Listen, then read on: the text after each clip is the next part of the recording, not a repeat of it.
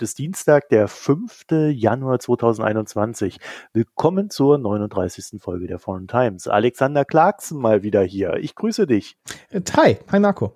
Alex, ich frage ja die Leute mal, was machst du, was tust du, damit ich es nicht mehr vorlesen muss. Also, was machst du, was tust du? Naja, ich bin äh, Lecturer für europäische, Dozent für europäische und äh, deutsche Politik und Geschichte in äh, King's College London. Und mein Hauptbereich ist, sind die Beziehungen zwischen den Grenzländern, den, den Staaten, die die EU angrenzen darunter jetzt Ukraine, Algerien, Türkei, Libyen, aber jetzt auch natürlich Großbritannien. Und wie äh, Einwanderung und Grenzsysteme die Kernländer der EU mit diesen Staaten, die die EU angrenzen, verbinden. Wie, wie Innenpolitik Deutschlands zum Beispiel mit der Innenpolitik Großbritanniens oder Libyens oder Algeriens oder Ukraine durch Grenzsysteme und Einwanderung miteinander verflochten werden. Wir beide haben ja hier die ersten Folgen der Foreign Times sehr aktiv gestaltet und habe ich heute mal geguckt. Wir haben es leider nicht geschafft gehabt, als erstes Thema den Brexit zu haben, ja. aber es war immerhin das zweite Thema. Ja, so. Die zweite Folge der Foreign Times hat sich schon mit dem Brexit damals beschäftigt. Mhm. Da ging das los. Ich habe es heute vorhin schon auf Twitter geschrieben gehabt. Äh, das ist jetzt quasi die Folge Folge der ganzen Folgen, die da waren, aber ich gehe mal nicht davon aus, dass es das letzte Mal ist, dass wir über den Brexit reden werden, sondern äh, es sieht wohl eher so aus, als ob das jetzt eher überhaupt erst der Beginn des Prozesses ist. Ja, ja, stimmt. Und es, ich meine, es gibt auch andere Entwicklungen, aber die jetzt in Großbritannien natürlich äh, zentraler werden und, und auch große Schwierigkeiten mit sich bringen werden. Aber Brexit wird immer damit spielen. Die Beziehungen mit der EU werden immer damit spielen. Das geht nie weg. Und ich habe gedacht, ich zitiere zum Einstieg mal den großen Philosophen Ian Duncan Smith. Der hat einen rausgehauen ich übersetze es mal halbwegs frei. Ich wünschte mir, dass ich wieder 21 wäre. Mein Gott, was für Möglichkeiten liegen vor uns. Besonders für junge Leute. Freibeuterei, Handel, die Welt wieder dominieren. Ja, ist das so die Stimmung, auf die wir jetzt im UK gerade treffen? Naja, das Faszinierende war, wie wenig Brexit viele Menschen bewegt hat. Äh, die Covid-Krise, die Entwicklung in Schottland, auch sehr interessante Entwicklungen in Wales, die Entwicklung Nordirlands, die interne Spannungen innerhalb von England, äh, die Schwächen des britischen Staates, die jetzt auch eklatant äh, wurden im Frühling Sommer, obwohl jetzt auch mit den Impfprogrammen auch viele Stärken des britischen Staates wieder sichtbar werden. Das alles hat vieles überlagert. Das ganz Komische an, an der Brexit-Debatte ist, das hat viele Fachleute und die so, so Kerngruppen von den Pro-Brexit-Seite und die Remainers der pro-europäischen Seite und das, das sind schon erhebliche Gruppen in der, in der britischen Gesellschaft, aber keine Mehrheiten, aber nicht so die, die stille Mehrheit, wenn man so sagen will. Das hat die natürlich viel bewegt, aber ein Großteil der, der Bevölkerung hat eher auf die, gerade auf der Coronavirus-Krise geguckt. Das heißt, diese Freude von Ian Duncan Smith, das hat durchaus eine gewisse Freude und Optimismus ausgesprüht, auch eine gewisse äh, historische Weltsicht, die auch problematisch ist, meiner Meinung nach, äh, durchaus ähm, ausgedrückt. Aber es war wirklich antiklimaktisch. Es war so ein Gefühl, dass irgendwie Brexit war ein Problem war, dass alle aus dem Weg setzen wollten, dass alle wirklich, worüber ein Großteil der Bevölkerung nicht hören, nichts, nichts mehr hören wollte. Und um wirklich an anderen und für diese Gesellschaft vielleicht wichtigere Probleme anzugehen. Das, da war zum Beispiel eine Umfrage von YouGov, kurz nachdem dieser Brexit-Abkommen zwischen EU und Großbritannien abgeschlossen wurde. Sehr, sehr, sehr, sehr interessant. Da waren äh, 17 Prozent der Befragten fanden diesen Abkommen gut, haben sich gefreut, dass jetzt der Brexit passiert. 21 Prozent der Befragten fanden es fürchterlich, wollten, das war eben so diese Kerngruppe, die nicht die EU verlassen wollte. Aber 31 Prozent hatte dazu keine Meinung und 31 Prozent war nicht sicher, ob es gut oder schlecht war. Und man kann, ich, Umfragen sind natürlich sehr problematisch, gerade in dieser Zeit. Aber ich glaube, ich dachte, dass das durchaus zutreffend war, dass 62 Prozent der Bevölkerung sich keinen großen Kopf über den Brexit gemacht hat. Einfach weil dieser Alltag und die Probleme des Alltags von Co Coronavirus überlagert werden. Es gibt natürlich, und das hatten wir schon äh, kurz vor äh, den Abkommen, Abschluss des Abkommens gesehen, durchaus große Probleme, die auf Großbritannien zurollen, wegen den Grenzsystemen. Gerade als Frankreich aus Coronavirus-Gründen die, die Grenzen gekappt hat, hat man sehr schnell gesehen, was schiefgehen kann. Es ist sehr klar, obwohl jetzt diese Fahrvolumen zwischen Großbritannien und, und die EU über Calais und, und gerade Frankreich jetzt zurzeit jetzt relativ relativ gering ist, gibt es so große Fragezeichen, wie bereit dieses Euro britische, neue britische Ganzsystem ist, wenn es um Zelle und Tarif und diese ganzen äh, Untersuchungen, die gemacht werden muss, wenn etwas über eine, eine, eine Zollgrenze geht, ob es dafür vorbereitet ist, das müssen wir erst sehen. Und das kann, kann wird durchaus auf Großbritannien zukommen. Und es gibt auch viele andere Probleme wegen Reisezugang und Arbeitszugang und Finanzdienstleistungen und Dienstleistungszugang. Das ist schon jetzt sehr sichtbar.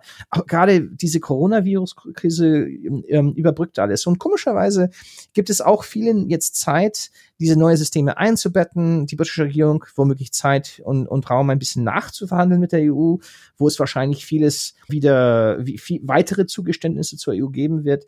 Und in der Hinsicht, äh, paradoxerweise, ob, obwohl aus völlig entgegengesetzlicher Sicht gegenüber Ian Duncan Smith, bin ich auch relativ optimistisch. Dieser Abkommen ist ein Brexit-Ausgang ohne Abkommen, wäre meiner Meinung nach ziemlich katastrophal gewesen. Der britische Staat befindet sich in kein guter Zustand. Die staatlichen Institutionen sind unter sehr großem Druck.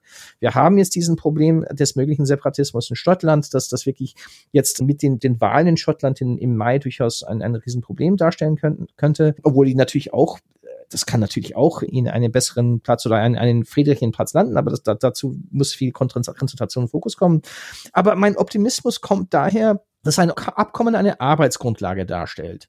Und während Ian Duncan Smith glaubt, dieser Abkommen ist so der Abschluss des Brexit-Prozesses, jetzt kann Großbritannien rausgehen und, und die Welt erobern, bin ich entgegengesetzliche Meinung. Ich denke, dieser Abkommen ist Anfang eines Prozesses, Anfang eines langen Nachverhandlungsprozesses, wo all die Probleme, die auftauchen werden, wegen dem Brexit-Prozess, all diese Probleme wegen Dienstleistungszugang, Arbeitszugang für britische Bürger in, in, in der EU oder äh, EU-Bürger in Großbritannien, alle diese Probleme, die schon jetzt sichtbar sind, wo die Regierung schon jetzt, gerade zum Beispiel von der Agrarwirtschaft her, schon jetzt unter Druck kommt von der britischen, äh, von, von unterschiedlichen Teilen der britischen Gesellschaft oder britischen Wirtschaft, wo wirklich ein, ein ausgezeichnetes Grundrahmen ist, für Nachverhandlungen und Großbritannien wieder an die EU anzunähern, um all diese Probleme zu lösen. Es gibt 23 Spezialkomitees, um die jeweiligen Politik, Politikbereiche oder wirtschaftliche Bereiche, die dieser Vertrag tangiert, zwischen EU und äh, Großbritannien zu verwalten, verwalten. Das heißt, es gibt ein, ein so ein Governance-Protokoll, eine Struktur, die sehr nützlich ist, um, um äh, in einzelnen Bereichen Probleme nachzuverhandeln und die Großbritannien wieder an der EU anzunähern. Es gibt ein politisches Komitee, wo es viel dann Kommunikation geben wird zwischen der EU und Großbritannien, um das im, im, im größeren politischen Rahmen weiterzuentwickeln. Und es kann damit vieles irgendwie viel pragmatischer, viel kühler, viel auf Hockbasis, obwohl die EU das lieber nicht will. Und man kann jetzt durchaus ein, ein, ein Pfad sehen, einen Weg sehen, um äh, womöglich ein, ein Schweizerin aus, schweizerischen Ausgang zur, zum britischen Brexit-Allianz zu kommen. Ein, ein schweizerischen Ausgang, das eigentlich eher zu Geschmack zur EU ist, weil natürlich diese, diese Struktur des Abkommens eine Governance-Struktur schafft, die viel kohärenter ist als die, die, die EU-bilaterale äh, Verträge, die die EU-Beziehungen mit Schweiz bestimmen. Aber durchaus so eine ähnliche Entwicklung, wo man, nachdem diese hitzige Debatten, nach dies, diesen, dem diese, dieser britische Austritt aus der EU eine, eine riesige Spannung gestellt hat, dass man viel prakt, eine viel praktischeren Weg finden kann, eine, eine stabile Beziehung aufbauen zu können äh, zwischen Großbritannien und EU. Das heißt, aus ganz entgegengesetzlichen Gründen teile ich Ihnen Duncan Smiths Optimismus. Ein ziemlich katastrophaler Ausgang ist äh, vermieden worden. Es ist ein sehr dünner Vertrag, aber es ist eine Basis für weitere Zusammenarbeit. Und ich glaube, es ist womöglich durchaus Basis mindestens für eine stabile Beziehung zwischen der EU und Großbritannien. Das wird viel Arbeit brauchen, aber es ist durchaus eine Basis dafür womöglich auch irgendwann mal eine, eine engere Beziehung, vielleicht wie, wie, wie die Norwegens. Viele träumen gerade um diese 21 Prozent, die eher zu dieser Kern pro EU-Befürworter für einen Wiedereintritt Großbritanniens. Das ist, glaube ich, das, das ist eigentlich eher eine Frage fürs nächste Jahrzehnt. Aber ich bin im Falle von Brexit zum ersten Mal seit vier Jahren eigentlich relativ optimistisch, weil wir sind jetzt am Boden gelandet, ne? Und wir haben jetzt eine Grundlage und daran kann gearbeitet werden und etwas Positives entstehen du warst ja eigentlich, wenn wir mal so retrospektiv da drauf gucken, warst du ja eigentlich nie jemand, der gesagt hat, da kommt ein gutes Ergebnis raus. Ja. Deswegen, äh, wenn du jetzt so einen positiven Blick äh, da drauf wirfst, du hast es aber schon jetzt so ein bisschen weggezogen vom Ergebnis selber. Ne? Also du hast gesagt, das ist eine gute Grundlage, Aber hat denn Großbritannien von all diesen ganzen Versprechen, die sie da angekündigt, äh, angekündigt haben, was sie da alles äh, verhandeln wollen, ist das denn überhaupt in irgendeiner Form eingetroffen oder ist es wirklich jetzt so, dass man eine Grundlage geschaffen hat, von der aus man überhaupt erstmal miteinander weiter existieren kann? Äh, ich glaube, diese groß angesetzte Ziele, dass Großbritannien eine globale Handelsnation wird, dass Großbritannien ihre, diese Ideen, dass, dass Großbritannien einen, einen vollen Zugang zum Binnenmarkt sich erzwingen kann, auf den Bedingungen Großbritanniens, nicht der EU. Diese Idee, dass Großbritannien irgendwie Nordirland äh, innerhalb seines Wirtschaftssystems, äh, innerhalb seines, seiner eigenen Freihandelszone behandelt behalten kann, das ist alles gescheitert. Wie gesagt, das ist, ich hab, bin optimistisch, weil ich eine, eine gegensätzliche Sicht der, der Situation, ich glaube auch eine fundiertere Sicht der Situation habe als Ian Duncan Smith. Ich bin gerade optimistisch, weil die Zielsetzungen der Brexiter in diesem Verhandlungsprozess gescheitert sind. Und dass am Ende dieses, dieses Dokument, ich bin ein bisschen überrascht, wenn man durch diesen Detail, dieses Dokument stellt eigentlich eine fast völlige britisches Eingeständnis der wirtschaftspolitischen und geopolitischen Realitäten dar. Die, die haben es, ich bin fast überrascht, dass es nicht zum No-Deal gekommen ist, aber in der Hinsicht, die, die haben am Ende gerade äh, diese Kerngruppe und Boris Johnson, gerade wie im letzten Jahr mit den, den Austrittsabkommen, haben sie sich am Ende die geopolitischen Realitäten gefügt. In der Hinsicht, ja, die EU hat nicht alles gekriegt, was es kriegen wollte in diesem, in, in diesem, in diesem Vertrag, aber die EU hat seine Dominanz in Europa ähm, bestätigt. Das ist jetzt der dominante, hegemoniale Akteur in, Euro, in, in, in Europa. Das das EU. Europa ist das EU-System. Ich, finde diesen, diesen, immer diesen, diesen Spruch, ah, es gibt Europa und es gibt die EU. Das finde ich höchst problematisch, weil am Ende ist jeder Staat, auch auf eine komische Art und Weise durch Kaliningrad auch Russland, ist jeder Staat in Europa irgendwie ähm, ein Teil oder irgendwie zumindest Teil integriert, sehen wir auch, sehen wir, sehen auch Zollunion mit Türkei, mit der Türkei, ist zum irgendwie auch integriert oder ein Teil des gesamten EU-Systems. Ich glaube, am Ende hat sich die Macht der EU, die EU hat sich quasi zum Teil stabilisiert total ein bisschen mehr zur Einheit gefunden. Ich bin jetzt seit 2017 eigentlich relativ schon der Meinung, dass es besser ist für die EU, wenn die Briten nicht ein volles, Mitglied sind, weil das so ein Bremsfaktor geworden ist. Nicht vor 2016. Das ich glaube, das ist sehr, sehr neu, dass Großbritannien so ein riesen Bremsfaktor ist. Aber nach dieser Kampagne beim Referendum und, und bei dieser, dieser, dieser chaotischen Politik danach, glaube ich nicht, dass Großbritannien einfach so zurückkehren konnte und als stabiler Akteur innerhalb des EU-Systems. Es ist wahrscheinlich besser für beiden Seiten, dass die Briten raus sind und die EU hat sich bestätigt und damit ist es wirklich fast zu meiner Überraschung eine relativ realistische Grundlage entstanden für diese neue Beziehung. Und deswegen, ich bin nicht überoptimistisch, aber da ist Potenzial drin, das ich vielleicht vor sechs Monaten nicht gesehen habe. Das Schlimmste ist nicht passiert und wir sind in einer Lage, wo etwas Besseres entstehen kann. Wie hat sich denn jetzt aufgelöst mit Irland? Irland, Nordirland, die Grenze? Das ist natürlich auch so ein, so ein Paradox, dass die Briten irgendwie es geschafft haben, ein Handelsabkommen zu unterschreiben und zu verhandeln, wo am Ende ihre, ihre Freihandelszone kleiner ist oder die eigene Handelszone kleiner ist als der, der, der britische Staat de facto, und das, das, das, das birgt auch große Risiken. Und ich, ich habe auch Sorgen. Ich meine, ich, ich habe große Sorgen über die Zukunft des britischen Staates. Es ist nicht Sachen, die, es sind alles Sachen, die eventuell auch gut gehen können, aber das, da, dafür bedarf es auch viel Arbeit in Großbritannien und viel Fokus und viel eine nüchterne Sicht der Dinge, auch, auch von der EU-Seite, viel Unterstützung in, von der EU-Seite aus für die, für, für die unterschiedlichen Teile der britischen Politik, positive Unterstützung.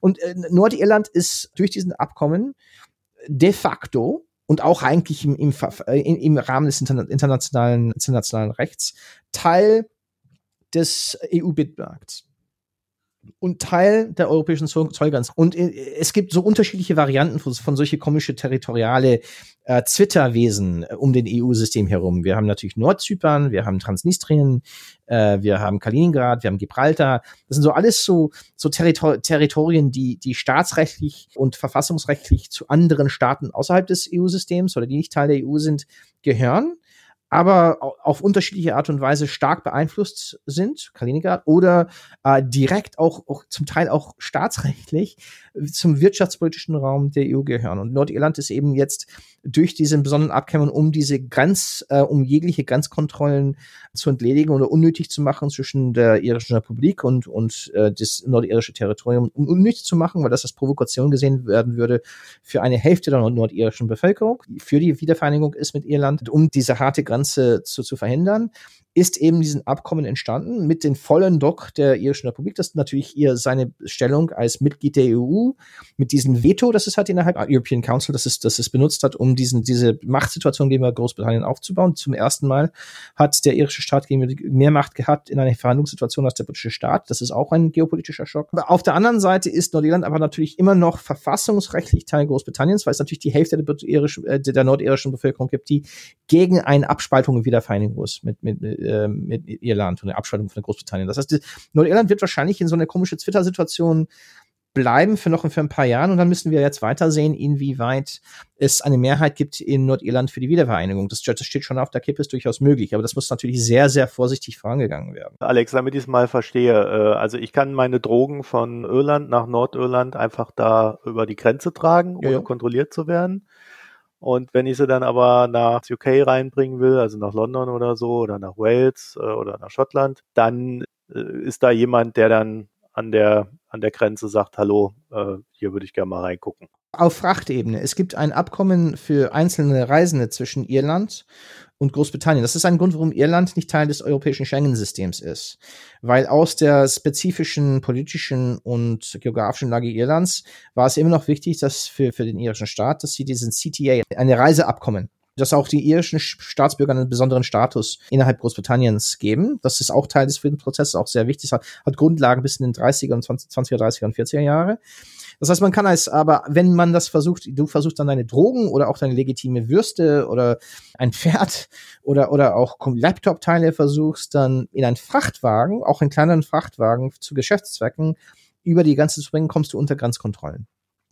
Und das ist, das ist natürlich ein, eine, eine Faszinierende, wie, wie so Nordirland ist, wie, wie gesagt, so ein faszinierenden Twitter-Wesen geworden, das schon inhärent war in, im Friedens, in, in, im Friedensabkommen von, von 2000, dass es schon äh, ein sehr komplexes politische Lage war zwischen Irland und Großbritannien. Aber das ist, hat zu keinen Grenzen geführt, weil Großbritannien natürlich Teil der EU war und es damit keine unterschiedliche und, und Verwaltungsunterschiede gibt zwischen Großbritannien und Irland, solange Großbritannien in der EU ist. Und wenn Großbritannien jetzt aus dem Binnenmarkt und Zollunion austritt, aber Nordirland wirtschaftsrechtlich immer noch Teil der EU ist, hat man jetzt faktisch eine Handelsganze. Und das hat natürlich äh, öffnet sehr große Fragen, weil Nordirland schon jetzt zutiefst integriert ist mit den Gesundheitssystemen, mit den Sozialsystemen, mit den Polizei- und Sicherheitssystemen des irischen Staates ist. Jetzt wird es auch wirtschaftsrechtlich und auch von der Wirtschaftsstrukturen viel integrierter sein mit Irland als Großbritannien, obwohl es verfassungsrechtlich ist, Teil von Großbritannien ist. Und das öffnet lauter Komplikationen eine stille und langsame Wiedervereinigung, ne, wo, wo man zwar verfassungsrechtlich britisch ist, aber in allen anderen Teilen des Lebens eigentlich schon mehr oder minder zusammengekommen ist mit den irischen Staaten. Und das muss natürlich mit großer Sensibilität behandelt werden von London, von Dublin, von den unterschiedlichen Rival rivalisierenden Gruppen in Belfast und natürlich auch von Brüssel und anderen EU-Staaten. Das kann eventuell in eine stabile Lage landen, aber das muss natürlich sehr, sehr vorsichtig angegangen werden. Also das äh, klingt auch eher so, als ob es dann äh, die endgültige Lösung hinten rausgeschoben wurde. Ja, in der Hinsicht, ja. Die endgültige Lösung für, für die nordirische Frage hängt von der nordirischen Bevölkerung ab. Ne? Und wenn die nordirische Bevölkerung, wenn es zu einem Mehrheiten kommt im nordirischen politischen System für eine eventuelle politische Wiedervereinigung mit Irland, die wirtschaftliche Wiedervereinigung ist jetzt ab den 1. Jänner 2021 schon stattgefunden. Aber zu einer politischen Wiedervereinigung führt, dazu braucht es eine politische Mehrheit. Das, und da kommen ein paar große Fragen zusammen. Es gab immer innerhalb der katholisch eher nationalistisch pro-irischen Bevölkerung in Nordirland immer ein Teil der katholischen Bevölkerung, die zwar im Prinzip gerne mit Irland äh, fusionieren würde, aber am Ende eigentlich sich ziemlich wohl fand innerhalb des britischen Staates und eine gewisse gemischte Loyalitäten hat. Diese Gruppe tendiert mehr und mehr zur Wiedervereinigung. Die, die mag zwar nicht Sinn Fein, das heißt die Partei der alten IRA nicht, obwohl das Sinn Fein die dominante Partei ist bei der katholischen Bevölkerung, aber die tendiert mehr und mehr mit der STLP, das ist ihre ihre und Alliance, ihre Parteien faktisch eher eher Richtung Wiedervereinigung. Alliance ist so eine Partei, die auch zum Teil katholisch, zum Teil protestantisch ist, sondern so eine, so eine bürgerliche Partei von Leuten, die sich nicht identifizieren wollen. Und das Wichtige ist, was passiert mit den moderaten, protestantischen, eher loyalistischen Bürgertum, eher probritischen Bürgertum. Und es sind schon Zeichen des Teilen des protestantischen, einst probritischen Bürgertum sich langsam, sehr langsam, aber zurecht damit kommt und sich mehr und mehr damit auseinandersetzt, dass es vielleicht langfristig besser ist oder langfristig unausweichlich ist, dass es zu einer Wiedervereinigung kommt. Und da ist vielleicht so langsam so eine Debatte, die entsteht aber sehr langsam, dass es vielleicht die protestantische Mehrheit, kleine, sehr, sehr, das ist so mindestens von 51 zu 49 Prozent, aber vielleicht faktische Mehrheit in Nordirland vielleicht ist besser ist, wenn sie jetzt ihren Wiederverteidigung auf ihren aus ihrer Sicht aus mit ihren Prioritäten vielleicht mitverhandelt. Aber das, das wird vielleicht noch ein Jahrzehnt dauern, bevor diese Debatte sich eher mehrheitsfähig ist. Das heißt, das ist ein Problem, das sind wieder mal in den späteren Teilen dieses Jahrzehnts, vielleicht in den 2030ern verschoben. Es wird viel gesprochen über, jetzt kommt die irische Wiedervereinigung und so weiter und so fort. Aber das, das wird viel länger dauern. Es gibt auch Teilen der Bevölkerung in Irland, die sehr skeptisch ist. Du erinnerst dich, wir sind beide ja in den 90er Jahren in Deutschland aufgewachsen. Es gab einen Teil der westdeutschen Bevölkerung, die ja der, der Rückkehr der Ossis nicht nicht so positiv sah, weil das große Kosten aufgebürdet hat auf den deutschen, westdeutschen Staat. Da gibt es Teilen des, der irischen Bevölkerung, die durchaus skeptisch ist. Die auch den Sinn Fein überhaupt nicht mag, weil Sinn Fein natürlich in bei Sinn Fein in Irland wie in Nordirland immer auch eine gewisse Skepsis gegenüber den modernen irischen Staat hatte, dass es so als Verräterstaat sah für lange Zeit weil es natürlich diesen Abkommen in Großbritannien, Friedensabkommen unterzeichnet hat 1923. Da muss vieles passieren. Das heißt, ich, ich lese oft Artikel oder, oder Kommentare in Deutschland, ja, die Wiedervereinigung kommt gleich. Das, das wird noch dauern. Das wird noch dauern. Es, da muss sehr vorsichtig umgegangen werden damit. Dann haben wir äh, Schottland auch immer so als Thema gehabt, das ähm, gesagt hat, ja, also wenn wir jetzt den Brexit machen, dann wollen wir natürlich EU-Mitglied werden. Ich habe dann just am ersten Tag nach dem Brexit ich auf Twitter von Schottland Werbung eingespielt bekommen. Wir stehen zu ja. der EU. Ja, ja. also da spürte man schon, dass die Schotten vielleicht doch nicht so ganz glücklich mit dem Brexit sind und so Ideen haben, der EU beizutreten. Aber dazu müssten sie ja erstmal aus dem UK raus, ne? Ja, ja. Und das ist natürlich meiner Meinung nach, mir ist, mir ist oft bei der schottischen Frage oft von auch Kollegen äh, Pessimismus vorgeworfen. Immer, es wird immer noch Pessimismus äh, vorgeworfen. Nicht nur für mich, aber anderen Menschen, die jetzt die schottische Situation immer betont haben. Aber jedes Mal ist unser Pessimismus in der Hinsicht bestätigt worden, dass die Entwicklung in Schottland sich mehr und mehr Richtung äh, Unabhängigkeit, äh, Unterstützung für Unabhängigkeit tendiert hat. Gerade äh, Schottland hat zwar von, in der eigentlichen Corona-Politik, Covid-Politik, nicht viel anders gemacht als Großbritannien, aber Sturgeon sah besser aus und hat viel, viel mehr, ähm, sah viel mehr wie eine, eine starke Führerin. Die schottische nationalistische Partei hat auch viele innenpolitische Schwächen in Schottland. Die hatten äh, es gibt Probleme bei der Bildungspolitik, Probleme auch zum, zum Teil auch unter, unter der Oberfläche, wenn es um deren Umgang ist mit ähm, den, den polizeilichen Strukturen Schottlands. Aber am Ende hat sich eine Entwicklung hat da Momentum, äh, einen gewissen Zug gekriegt in, in, in Schottland, dass es Teilen der Bevölkerung, die gegen die Unabhängigkeit gewählt haben, gewählt haben in den ähm, Volks, ähm, in der Volksabstimmung von 2014 gewählt haben. Das ist so ein liberaler, sozialdemokratischer eingestellte Teil der, der schottischen Gesellschaft, die aber pro-europäisch war. Und 2014 war ja äh, einer der schlagenden Argumenten gegen die Unabhängigkeit, dass äh, wenn Schottland jetzt aus Großbritannien austritt, ist es nicht mehr EU-Mitglied und muss dann einen Antrag machen. Das wird Ewigkeiten dauern. Und es sind offene Fragen, ob Schottland jemals die Kopenhagen-Kriterien zur Mitgliedschaft erreichen würde, schnell erreichen würde. Das ist natürlich jetzt alles auf den Kopf gestellt. Dieses, dieses Kernargument bleibt in Großbritannien und in der EU zu bleiben, ist auf den Kopf gestellt worden, weil eine Mehrheit ja. der britischen Bevölkerung gegen den Austritt gewählt hat, aber jetzt rausgezogen wird, weil eine viel größere Mehrheit der englischen Bevölkerung dagegen wird. Das, haben, das, das, das hat diese Stärke der Nationalisten aufgebaut. Es, es kann alles auch gut gehen. Ne? Und, und ich glaube, es gibt mehrere Möglichkeiten. Und ich denke, dass die, die, die, die Möglichkeit, dass es vielleicht zur Unabhängigkeit führt, aber auf eine sehr geordnete Basis, das ist durchaus möglich.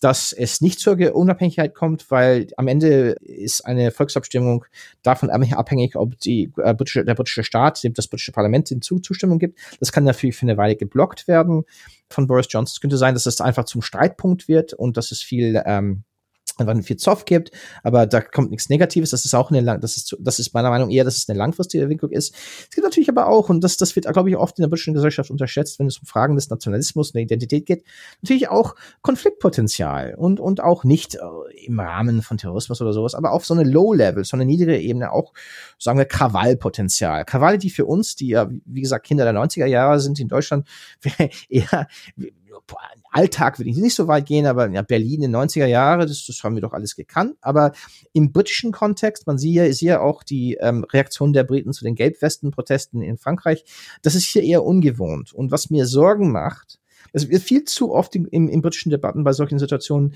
eher gesagt, ah, hier sind die positiven Möglichkeiten, das wird automatisch in diese positive Richtung gehen. Aber um eine positive Entwicklung hinzukriegen, muss man auch eine Politik führen eine Kommunikation, einen Dialog führen, das eher zu diesen positiven Möglichkeiten und, und diese, diese positive Endpunkte das befördert. Und, und wenn es jetzt Zentralregierung negativ umgeht oder mit falscher Rhetorik umgeht, mit einem Riesensieg der sozialistischen Nationalisten, das sich jetzt anbahnt im Mai ähm, diesen, diesen Jahres, kann es durchaus kommen, dass, dass das äh, zu einer schwierigen Lage wird und dass es ein gewisses Konfliktpotenzial sich dann entlädt zwischen dem britischen Staat und ein, eine Regierung in Schottland, die von Nationalisten dominiert ist und so schnell wie möglich jetzt die Unabhängigkeit will. Wieder mal, das ist wieder eine Situation, wo gerade die Europäer, die EU sehr vorsichtig umgehen muss ich glaube, dass es eher ein Interesse ist der EU, dass es zu einem stabilen, geordneten Prozess ist in Großbritannien. Ich glaube, es ist eher in der EU-Interesse, dass Großbritannien äh, zusammenbleibt, aus mehreren Gründen. Aber das, das ist auch ein Risiko. Das ist nicht der, das größte Risiko, aber es ist auch ein Risiko, das irgendwie auch besprochen werden muss, gerade um es zu vermeiden. Ne? Weil, weil, weil wir, wir kennen das auch aus dem europäischen Kontext. Wenn zwei konkurrierende Nationalismen gegeneinander prallen. prallen ne? Ein, ein britischer Nationalismus, ein Pro-Union-Nationalismus in Schottland, auch ein englischer Nationalismus in England. Es gibt auch ein, es ist nicht mehrheitsfähig, aber auch die Unterstützung für walisische Unabhängigkeit wächst in Wales. Und natürlich einen sehr starken, jetzt einen sehr starken, vielleicht dominanten schottischen Nationalismus gibt in Schottland.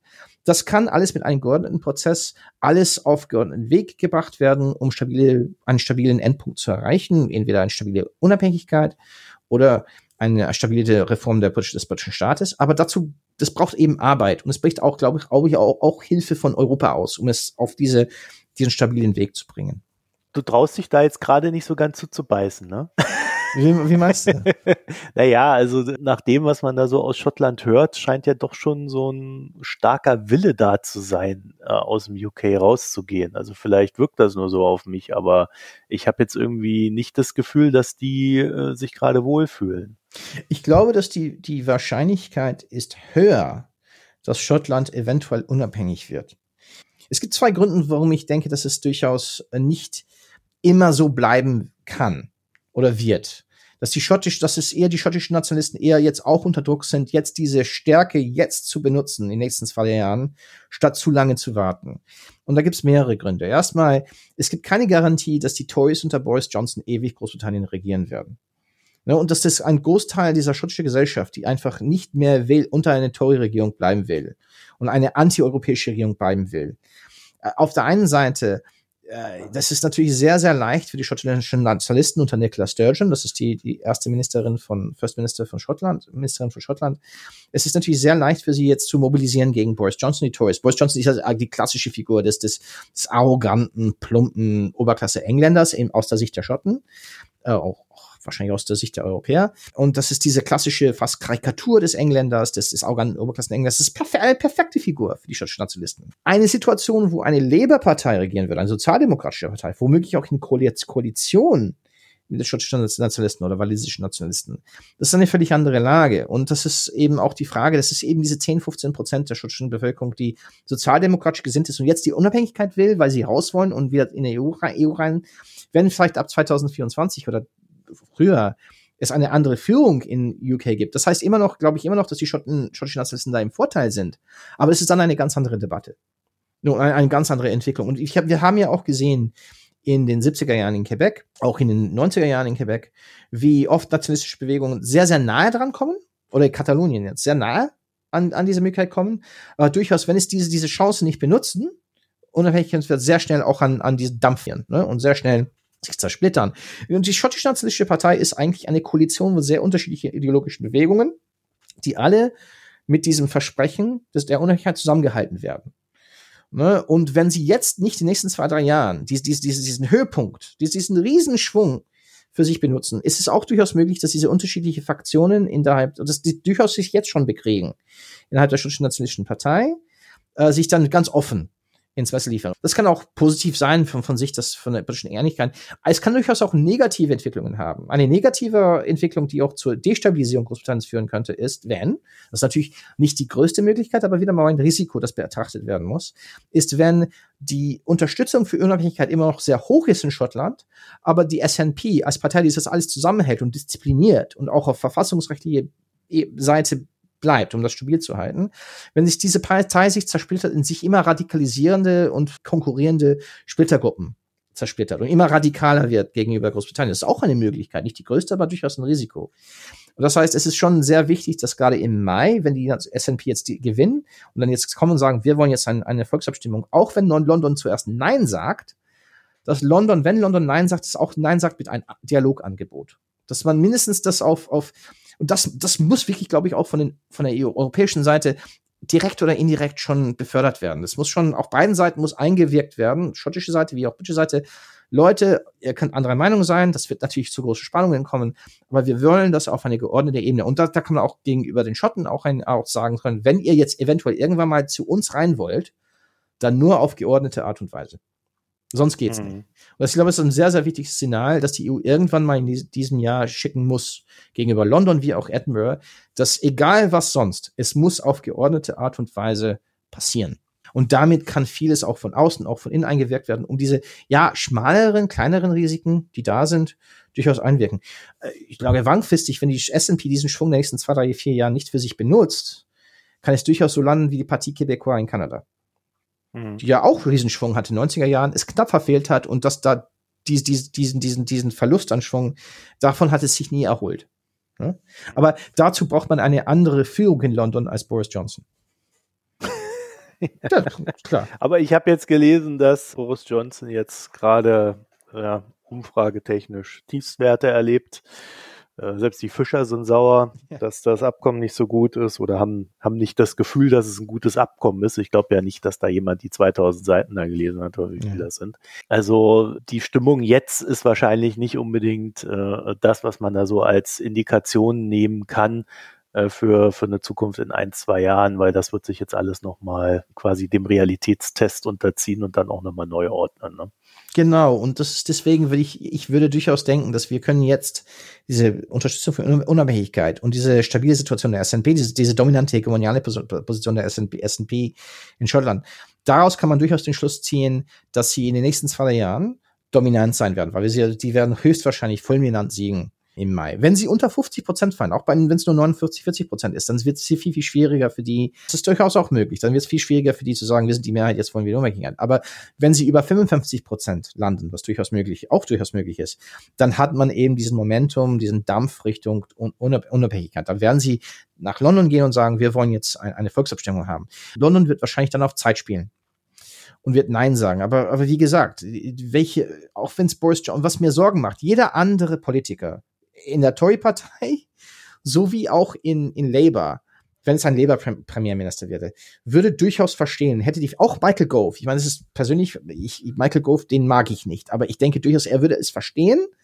wie man damit umgehen muss. Sagen, nein, wir, wir geben keine Vorstellung, aber wir verstehen, ihr habt einen Riesensieg, wir brauchen jetzt Dialog, ein, ein, ein, eine Kommission oder sowas für, um, um das zu machen, was Pierre Trudeau gemacht hat. Eine Verfassungsreform muss jetzt eingeleitet werden, das dafür sind wir offen. Das hat, so hat Pierre Trudeau in den 70er Jahren und dann nochmal Jean Chrétien in den 90er Jahren äh, den quebecischen Nationalismus ins Leere laufen lassen. Ne? Sie sagt, ah, hier ist eine Kommission, wir, und guck mal, wir sind doch progressiver und so schlimm sind wir nicht. Und guck mal, das muss jetzt am britischen Kontext auch sehr wichtig sein. Guck mal, hey, wir haben vieles nachverhandelt, wir sind zwar souverän, aber viele von diesen Sachen, die jetzt in den ersten sechs Monaten nicht funktioniert haben, das haben wir ein bisschen mit der EU nachverhandelt, ist nicht so schlimm.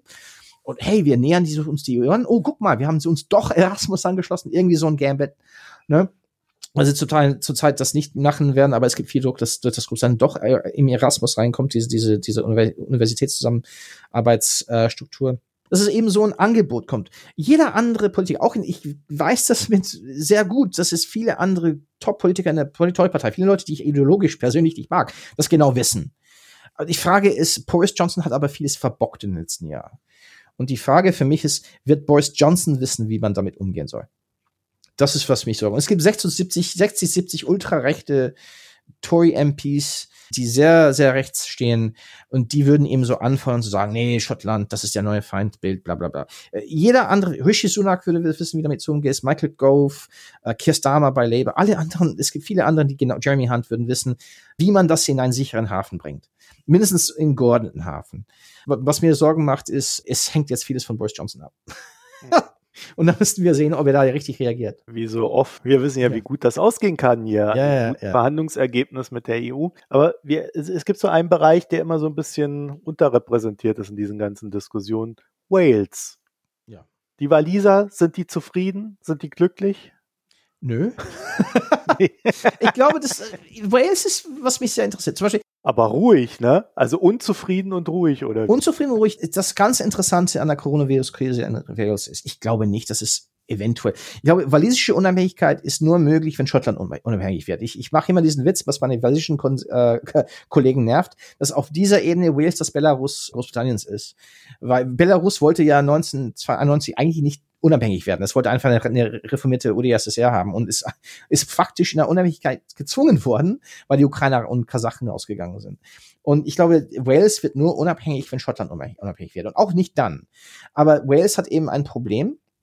Es hat eine starke Autonomiestatut gekriegt. Es hat durch diese Coronavirus-Krise zum ersten Mal wirklich das Gefühl, dass es gekriegt, seit 800 Jahren, dass es Grenzen gibt. Es gibt Grenzkontrollen jetzt faktisch zwischen Wales und England, um die Engländer rauszuhalten, die ja viel kranker sind nach walisischer Sicht als die, als die, die, als die haben Waliser. ja auch dieses Virus, dieses mutierte.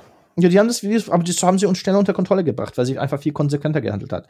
Aber die Waliser haben viel schneller gehandelt. Das sind so klassische Muster, genau wie in Schottland. Mark Drake für mich ist eigentlich der beste Führ äh, Führungsfigur Großbritanniens, weil es der langweiligste ist. In der Hinsicht, dass er einfach praktisch ist, nüchtern. Sein Hobby ist, glaube ich, Käseherstellung. Antithese zu Boris Johnson. Also, perfekt. Genau dem, der Mensch, den man als Krisenmanager braucht. Und er hat also nur, um, nur um kurz zu erklären, warum ich gerade so gelacht hat. Ich musste an Russland denken, als Russland gegen, mit seinen Gegensanktionen äh, gegen die EU sich den eigenen Käse genommen hat und dann irgendwie ja. bis heute versucht, größeren Käse in Skalierung herzustellen.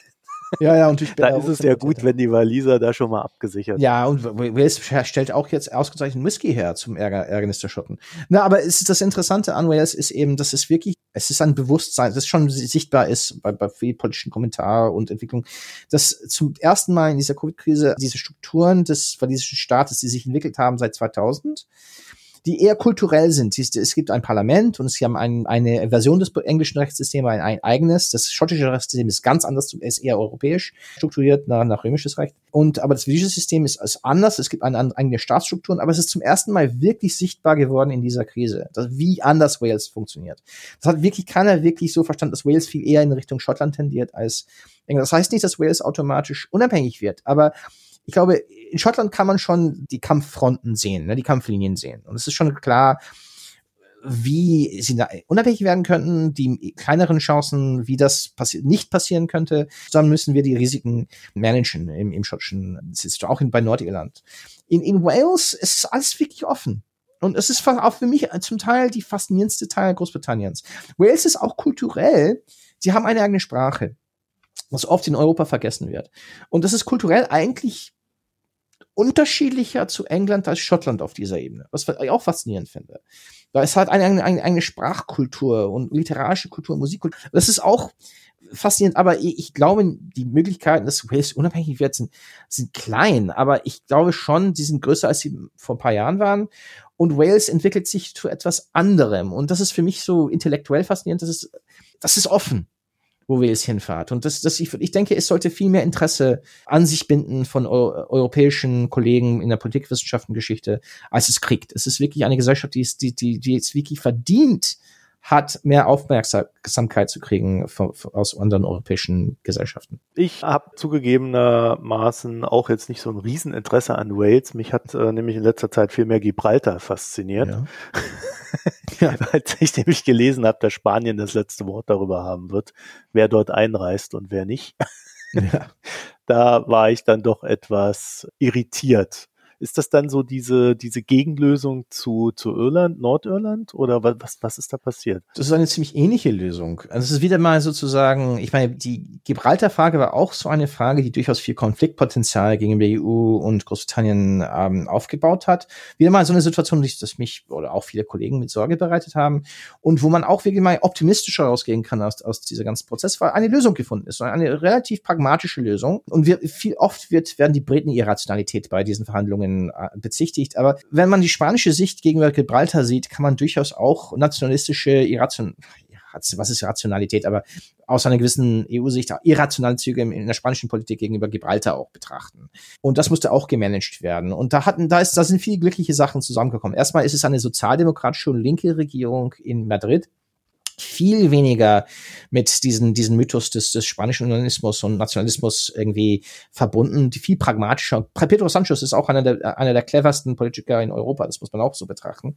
Und er hat das die Sache genug unter Druck gestellt, um die spanischen Nationalisten so einfach zufrieden zu halten und auch zu den Katalanen zu zeigen, sagen, wir sind Unionisten, wir wollen, wollen den Staat zusammenhalten, aber war offen genug für pragmatische Lösungen, um Fabian Picado, das ist der gewählte Vertreter von Gibraltar, gewählter erster Minister von Gibraltar, um Fabian Picado Manövrierraum zu geben, um einen Kompromiss zu finden, wo die Chlanitos, das ist die Bevölkerungsgruppe von Gibraltar, deren eigenen Identität zu wahren, deren eigenen Institutionen, deren eigenen äh, kulturelle Verbindung zu und quasi politische Verbindung zu Großbritannien zu wahren. Äh, die Spanier haben die britischen Militärstützpunkte in Gibraltar, nicht angetastet, das wurde einfach so beiseite gelassen. Und es hat zum ersten Mal jetzt ein Angebot gegeben an Picado, hat Sanchez gesagt, okay, ihr könnt Teil des Schengen-Raumes werden. Das heißt, ihr könnt die ganzen Konsequenzen von Brexit einfach, damit müsst ihr ja nicht fertig werden. Wir werden aber eine Übersicht haben über die Grenzkontrollen aber die Grenzkontrollen werden faktisch durch Frontex, das ist die europäische Grenzsicherungssystem und Grenzinstitution, werden aber direkt abgewickelt und das wird am Ende alles wirklich über Frontex ähm, abgewickelt und Frontex wird da ähm, direkt die Verantwortung tragen. Das ist faszinierend auf zwei Ebenen. Auf der einen Ebene ist die Schwäche Londons, das wird faktisch zwischen Picado und Sanchez verhandelt. Da hat London eigentlich, war eher oft, oft hat London später herausgefunden, was die Gibraltar, Clanitos und die Spanier untereinander verhandelt haben, was sehr, sehr vieles aussagt, glaube ich, über die britische Stellung in, in, bei diesen ganzen Verhandlungen. Das zweite Faszinierende ist, dass ein, so wieder ein Paradox des Brexits, dass im Falle von Gibraltar ist es auch ein Zeichen von einer Erstarkung von zentralen EU-Institutionen. Zum ersten Mal hat Brüssel direkte Kontrolle über eine, eine Grenzanlage und Grenzsystem und äh, eine direkte Übersicht. Äh, es, Frontex arbeitet damit nicht durch einen EU-Staat. Frontex hat, ist direkt der Akteur, dessen Uniformen da sind, um das ganze, diese ganzen ganz, ganz Bereich zu, zu, zu, zu überwachen. Und das ist ja auch eher ein Schritt der EU gegenüber zur Staatlichkeit. Und das ist ein Kompromiss, das allen passt, auch, auch London.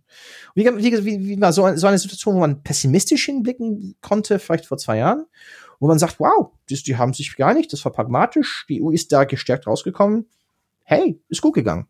Also ähm, auch hier, also ich, äh, hast du nichts zu meckern? Ach, zu meckern. Ich meine, man kann vieles über Gibraltars Rolle als Steuerschlupfloch und über die äh, Verflechtung zwischen gewissen Finanzinstitutionen in Gibraltar mit anderen Finanznetzwerke im Mittelmeer da ist vieles zu meckern. Und da habe ich meckern die Spanier viel. Was ich aber sehr bezeichnend fand, ist, dass es auch viele gibt, die in Spanien, obwohl in Spanien immer so eine nationalistische Sprache gar geballt hat, es muss unsers und äh, unter den, den die nationalistischen Regierungen, die äh, Mitte-Rechtsregierungen von dem PP und der Rajoy und von Aznar wurde Gibraltar immer als Banditennetz beschimpft.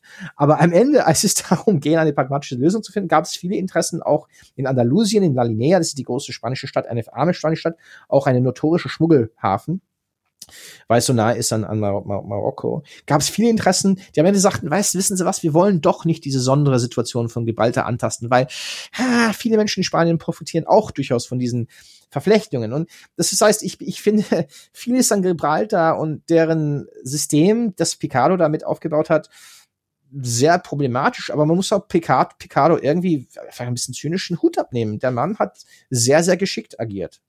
Und auch den Spaniern so vieles gegeben, ohne den alles zu geben. Und am Ende hat, hat er auch Glück, dass er mit Sozialdemokraten verhandeln musste. Das heißt, ja, es gibt vieles problematisch an diese Situation in Gibraltar. In diesem ganzen Bereich da zwischen Gibraltar, Tanga, La Linea.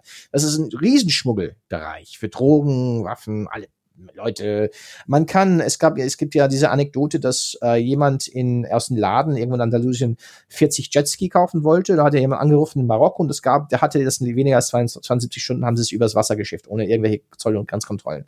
Guardia Civil, um zu zeigen, dass das alles unter Kontrolle hat, zeigt dauernd Videos über Schmuggelangriffe auf, auf Narkobosse und so. Ja, ist ein Riesenproblem da. Aber das Faszinierende ist, das ist ein Problem zwischen äh, die Gibraltar-Regierung, die EU jetzt, das direkt eine direkte Rolle mit Frontex spielt und den Spaniern und Guardia, Guardia Civil, diese, diese Gendarmerie in Spanien. Aber da spielt Großbritannien jetzt nicht mehr eine große, große Rolle. Die Briten sind damit äh, am Rande geschoben. Die sind peripher zu diesen ganzen Fragen, die durchaus problematisch sind, aber so eine Post-Brexit-Problematik aufwerfen für die EU. Was ist denn aus dem großen Brexit-Nicht-Verhinderer Corbyn geworden? Er hat jetzt irgendwie er hat so eine Art Friedensstiftung aufgebaut oder so und er macht so er will die Welt zusammen. Ich meine, er ist irrelevant. Das ist sehr, sehr faszinierend. Es gibt einen Teil der Leber, und es ist meiner Meinung nach, wäre es scheint schon gut, wenn die Leber mehr Macht hätte, wenn nicht, an der Regierung wäre super, aber mindestens eine stärkere Rolle spielen konnte im Parlament. Aber das Problem, das Keir Starmer, der jetzige Führung der Labour-Partei hat, ist, dass obwohl Corbyn da nicht mehr viel Einfluss hat, es gibt viele Menschen innerhalb der britischen Linke. Das ist eine Art Selbstsabotage. Ne? Innerhalb der britischen Linke, das kennen wir sehr gut von der Sozialdemokratie in Deutschland, die eher sich gerne lieber intern bekriegen, als sich gegen die Regierung zu wenden. Das ist auch problematisch, um die, diese Regierung von Boris Johnson so durchzusetzen, dass wirklich nicht besonders kompetent ist, also ziemlich inkompetent ist. Und eigentlich am Ende, Boris Johnson kriegt es immer wieder hin, er, er, er kriegt es immerhin wieder hin, mit der EU zu verhandeln. Riesigen, er macht dann riesen Zugeständnisse, das merkt die, gerade die britische Fischereiflotte, dass wie viele Zugeständnisse Boris Johnson jetzt gemacht hat. Und dann Boris Johnson macht sich zum Sieger und kann damit einen Großteil der konservativen Partei hinter sich bringen bis Labour diese Problematik knacken kann, eher zur inneren Einheit führen kann und, und eher viel stärker die Konservative unter Druck setzen können,